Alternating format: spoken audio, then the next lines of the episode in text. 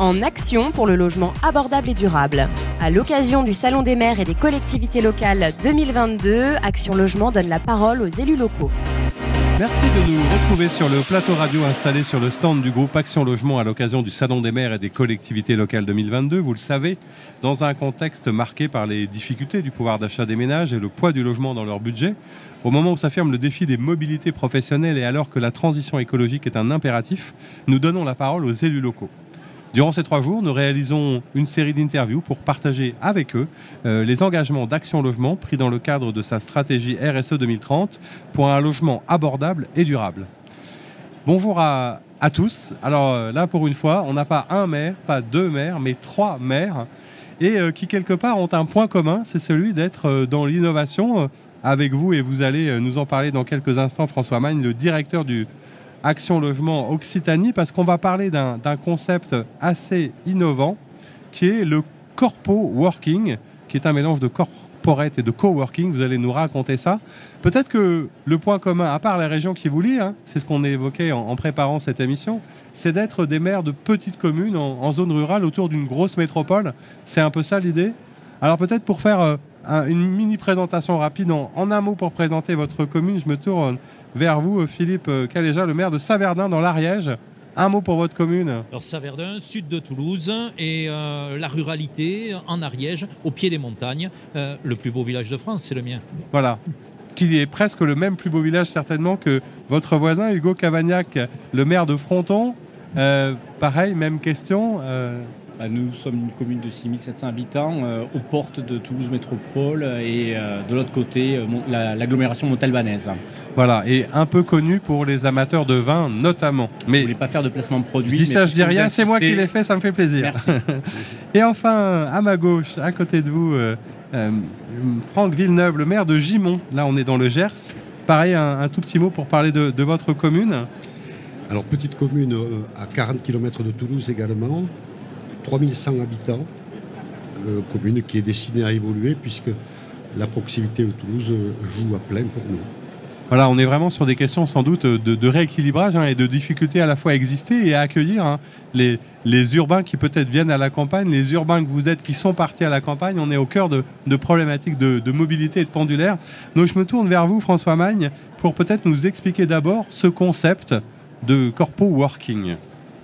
Alors, ce concept est né en fait d'une réflexion des, partenaires sociaux du, comité régional d'action logement Occitanie qui, euh, lorsqu'ils ont vu les ordonnances sur le télétravail se mettre en place, euh, l'accord national interprofessionnel sur le télétravail se mettre en place, ont dit notre, notre métier à nous, c'est de rapprocher le domicile du travail pour faciliter l'accès à l'emploi. Euh, nous sommes dans une métropole qui est souvent saturée, congestionnée, et si on continue sur cette voie-là, on, on, va se retrouver avec une vraie problématique peut-être qu'on pourrait essayer de changer finalement le, paradigme et de rapprocher l'emploi du domicile. Ah, c'est un changement de regard sur ces mécanismes de mobilité. Un changement de regard. Euh, pour ce faire, déjà, nous avons fait une première analyse et ça va expliquer ce qu'est le corpo working. Euh, nous avons fait une analyse de l'existant, qui sont souvent des lieux de, coworking dans lesquels nous n'avons pas trouvé euh, de salariés, finalement, d'entreprises, de nos entreprises cotisantes, c'est-à-dire notre cœur de métier quand même, euh, nous y trouvons effectivement beaucoup de professions libérales, d'indépendants, d'associatifs, euh, culturels, euh, start-up éventuellement, mais on ne trouvait pas des salariés des, grands groupes. Port Toulouse, quand même une métropole avec un certain nombre de grands groupes, le premier d'entre eux, le par exemple. et on s'est interrogé, et on a interrogé justement les entreprises, puisqu'on a un lien privilégié avec elles, en leur demandant pourquoi leurs salariés n'allaient pas dans ces lieux. Et euh, c'est de là qu'est né finalement le concept de corpo working, c'est de concevoir des lieux qui soient co-conçus à la fois par les entreprises pour répondre aux normes de confort, de sécurité, etc. des, entreprises, euh, co-construits par les partenaires sociaux, puisque c'est euh, l'essence même de notre fonctionnement et de notre existence. Donc des lieux qui, qui restent des lieux de dialogue social dans lesquels on puisse effectivement continuer à construire collectivement euh, le lien entre l'entreprise, le salarié, le travail, etc. Et avec le territoire, grande nouveauté, nous étions euh, investis dans un dispositif Action Cœur de Ville, vous avez eu l'occasion d'échanger sur les sujets. Et dans ces revitalisations de cœur de ville, on s'est dit ben, peut-être qu'il y a aussi des, solutions. Il y a des friches industrielles, on a constaté. il y a un certain nombre d'endroits où on peut effectivement mettre des lieux pour accueillir ces salariés.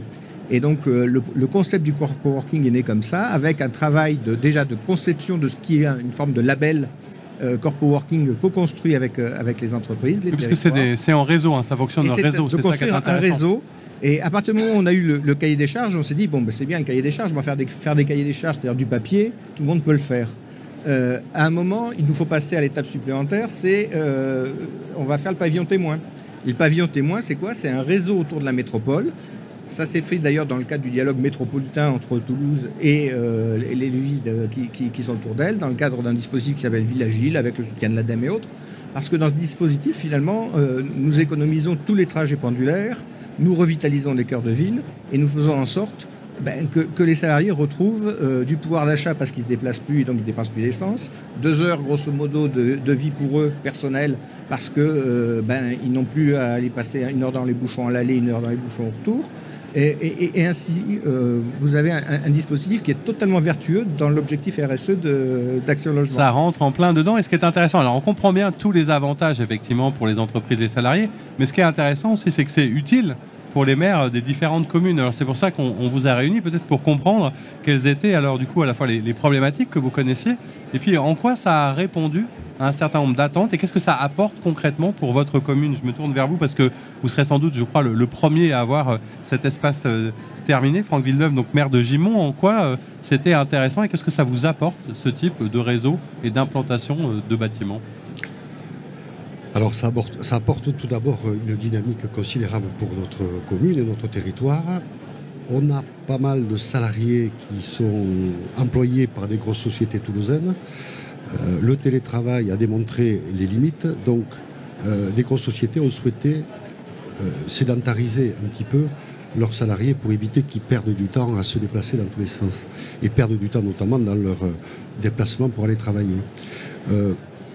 Le, lieu qui est en train de se construire, et comme l'a rappelé M. Magne, ça va être opérationnel à partir du deuxième trimestre 2023, euh, est un atout considérable parce que on est, nous, euh, lauréats du dispositif Petit UV lieu de demain, et dans ce dispositif qui est censé revitaliser le territoire, euh, notre commune qui est une, centralité dans la communauté de communes, ça va amener un, un regain d'activité et un regain de salariés qui vont pouvoir consommer sur site, pouvoir se divertir sur le lieu et pourquoi pas s'implanter peut-être demain.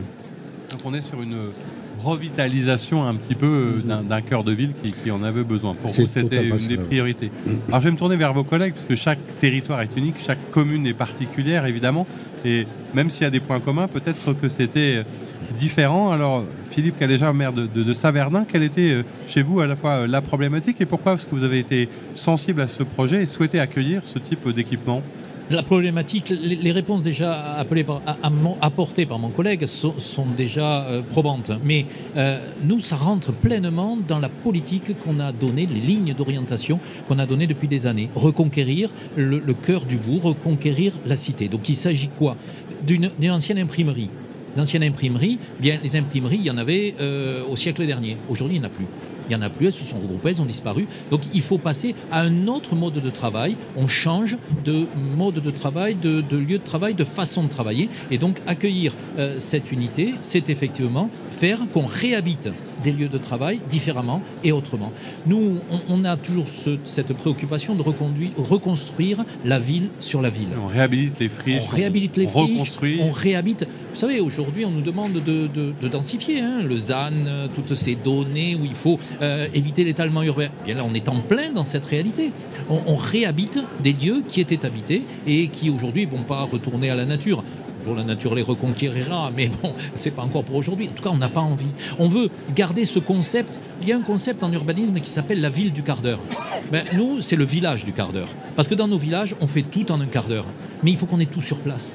Qu'on ait le travail, l'habitat, et qu'on ait, puisque c'est à un quart d'heure à peu près euh, de hein, la zone de, chalandise, on va dire, de recrutement de ces salariés, c'est environ un quart d'heure de nos, de nos cités, de nos villages. Eh bien, on va tout avoir sur place. De quoi consommer, de quoi acheter, de quoi manger, de quoi vivre, de quoi consommer de la culture. Parce que notre reconquête du cœur de ville, nous, on l'a fait au travers d'une volonté euh, ancrée de faire vivre la culture. La culture dans la ruralité. Et faire que de toutes les manières possibles, il y ait des éléments culturels. Plus on aura de consommateurs de la culture, plus on affichera de, euh, de capacité à informer qu'il y a des événements culturels, qu'il y a de l'activité sportive, culturelle, tous ces éléments-là. Vous avez parlé du bourg-centre. Le bourg-centre, il a des installations, il a un cinéma, il a des stades, il a une piscine, il a ses équipements. Bien, autant faire que les gens viennent, nos habitants viennent, mais même des bourgs extérieurs. C'est le rôle du bourg-centre de faire qu'on y vienne, qu'on y travaille, qu'on y consomme, qu'on y vive. Et qu'on y vive avec une qualité de vie à la dimension de celle de notre ruralité, pas de celle de l'urbanité. Je crois que c'est très clair. Est-ce que c'est pour vous, ce sont les mêmes enjeux, Hugo Cavagnac, maire de, Fronton? Il y a évidemment, euh, et puis un, paradoxe assez intéressant, hein, c'est de se rapprocher de plus en plus, hein, ce village du quart d'heure, si on, remet tout au centre du village quelque part. C'est un peu ça l'idée aussi. Oui, on retrouve effectivement les, mêmes éléments. Nous avons des positions géographiques par rapport à, la métropole qui sont à peu près identiques. Pour ce qui est du cas de Fronton en particulier, euh, un élément essentiel, c'est que cet axe entre Montauban et Toulouse est le premier corridor de navetteurs, c'est-à-dire déplacement domicile-travail d'Occitanie, devant 7 Montpellier. C'est même le deuxième de France. Donc, nous sommes traversés par des flux quotidiens d'actifs qui vont euh, travailler à la métropole et, dans certaine mesure, également vers l'agglomération montalbanaise. Donc, sur le rôle des élus locaux, que ce soit la commune, l'intercommunalité, est de faire en sorte qu'on améliore les conditions de mobilité, mais aussi la première des mobilités améliorées, c'est celle qu'on économise.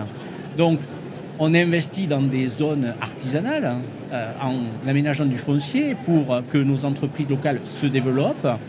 Mais pour la variété des profils de métiers, on fait aussi venir, euh, dans un cas de réciprocité avec la métropole et dans un discours assez fécond, des entreprises qui n'ont plus leur place sur la métropole et que l'on invite à venir s'installer chez nous. Et donc nos actifs ben, se rapprochent par ces emplois euh, euh, installés. 30% de nos actifs à peu près sont euh, télétravailleurs potentiels. Donc les zones économiques, c'est une chose pour les emplois productifs en particulier, mais pour les emplois de services ou autres thématiques, eh bien, permettre le télétravail dans des conditions qui soient c'est pas toujours aisé de télétravailler à la maison. C'est pas toujours aisé d'avoir les conditions de sécurité, de un certain nombre d'éléments qui sont dont les grandes entreprises euh, sont euh, très attentives avant de laisser le télétravail. Eh bien, ce lieu, eh bien, c'est vraiment ça. C'est un complément de nos investissements en zone économique. Et un autre point euh, construire la ville sur la ville, on a tous cet aspect-là, effectivement, avec la rareté du foncier, ou plus exactement la préservation du foncier. Il y a un autre aspect également, ce sont le patrimoine bâti.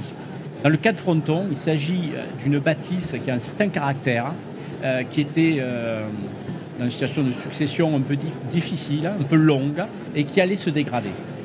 Eh bien, ce bâtiment remarquable va être, a été acheté par un investisseur privé et avec Action Logement et d'autres partenaires, eh bien, il va retrouver un nouvel élan, une nouvelle vie, alors que ce château aurait pu devenir une belle endormie. Et donc ça aussi, sur l'aspect du patrimoine bâti à préserver, c'est un point euh, majeur. Je crois qu'Action Logement était assez, assez, attentif à cet aspect-là. La culture, le patrimoine, euh, la revitalisation du centre-bourg, on le voit, il y a une vraie innovation. Et puis j'allais dire quelque part, s'il y avait un point peut-être commun, c'est aussi de s'inscrire pleinement euh, dans une forme de, à la fois de circuit court et de développement durable. C'est-à-dire que c'est aussi bon dans ces périodes de difficultés liées à, la sobriété énergétique de faire en sorte peut-être que les gens euh, retrouvent le plaisir de vivre au plus près de chez soi.